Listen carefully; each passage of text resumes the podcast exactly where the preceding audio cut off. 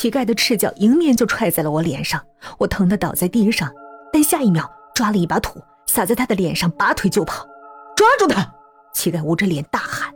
河边突然又冒出三五个乞丐，循着乞丐的声音朝我追来。光头发现不对劲儿，有警察，快跑！此时谭警官已经带着一队人马包围了整个集装箱，散开逃跑的乞丐也被一个个的扑倒在地，唯独光头逃跑了。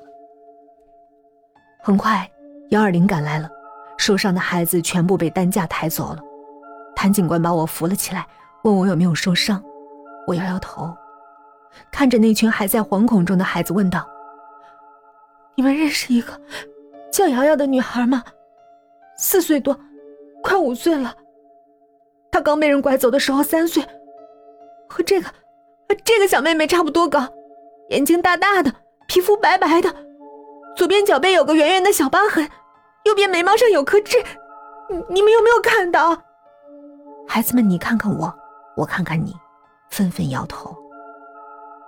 原本紧绷的神经，瞬间就散了。我用手背擦着眼泪，正要离开，突然一只小小的手拉住我的衣角，是今天收了我面包和牛奶的小姑娘。阿姨，我我知道一个瑶瑶，很白的一小姐姐。啊，她在哪儿？我立刻蹲下身，紧紧抓住小女孩的肩膀，欣喜若狂。我和她。都是被陈嫂拐来的，瑶瑶长得漂亮，所以陈嫂就很快找到买家，好像，好像在广西。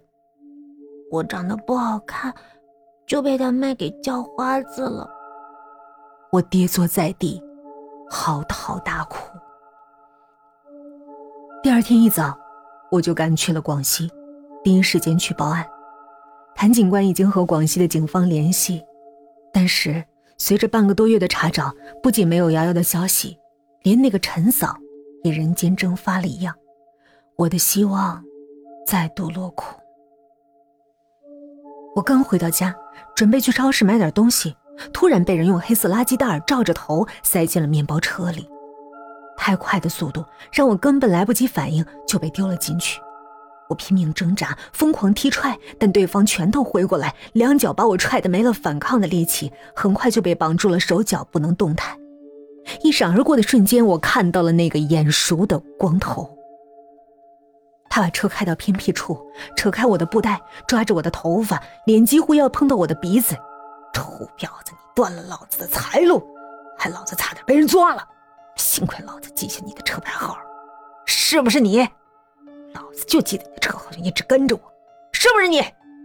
他疯狂扇着我的脸，趁着我头晕目眩之际，开始扯自己的皮带。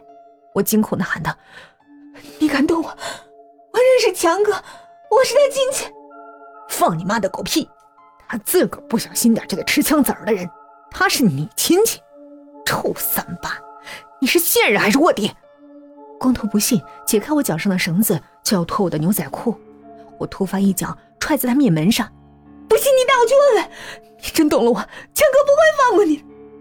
光头见我说的信誓旦旦，有点虚了，毕竟得罪强哥，以后就别想混了。他提上裤子，冲我啐了口：“呸！老子现在就去找他，是他的人就给我钱，不是，老子就直接把你卖给他。刚好他夜总会要妞，老子看你多能干。”说罢，反手又给了我一耳光。强哥看到我的瞬间，眼珠子都快掉下来了。光头嬉笑着说了事情的始末，强哥只是沉着脸，时而点头，时而看我。动了他没？强哥的声音听不出喜怒。哎，这娘们太疯了，揍了一顿，我还被他咬掉块肉。光头把血迹斑斑的右手背摊在桌上，要钱的意味。不言而喻，强哥点点头，拉开抽屉。光头露出了笑脸，看强哥的反应，我铁定和他有关系。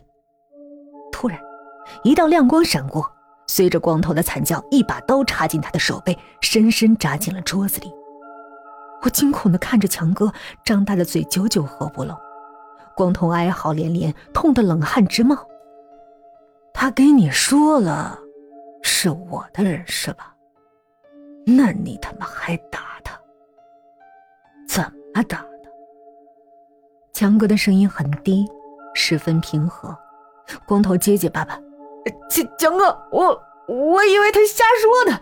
这城里的小姐十个有九个说是你女人，我上了好多回当了，那肯定不信的。那天那天他车一直在我面前晃悠，当天晚上大叫花子我就被踹了，我财路也断了。警察现在还一直抓我呢，我怀疑就是这女人搞的鬼。”强哥拉开另一个抽屉，我和光头同时倒吸了一口凉气。强哥数出五叠钱，丢在光头手里，狠狠一抽，刀飞血溅。行了，这事就这样了，误会一场。把女儿丢了，整个人脑子有点不清楚。上次问你们的事儿，怎么样了？原来光头就是强哥上次说的六，真没想到会这么巧。那女的我就接触过一次，但据说是个老手。管孩子特厉害，大家都叫她陈嫂，人特狡猾，没被逮到过，也不在一个城市久留，但拐和卖都分开进行，不好找。六心有余悸的看了我一眼，强哥又丢两叠钱，赶紧去看医生，手别废了。今儿这事儿别声张出去啊，有那女人的消息，或者找到小女孩，记得和我说一声。那小女孩是我亲侄女。廖大吃一惊：“我靠，那女的肯定不知道自个儿动了大哥的侄女。别屁话了，赶紧上医院。”强哥并没有被俏皮话逗笑，六转身刚走，我提着刀子就往他后心窝捅去。强哥一把拽住我的胳膊，抢过刀，把门关上了。你真的是疯了！强哥被气笑了。你真的是个犯罪分子！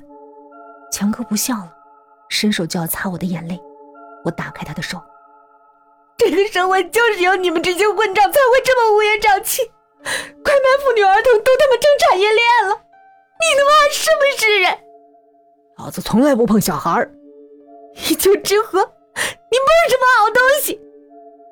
强哥从抽屉里提起我上次落在这儿的内衣，放在桌上，点了根烟。烟雾缭绕中，他的声音有些恍惚。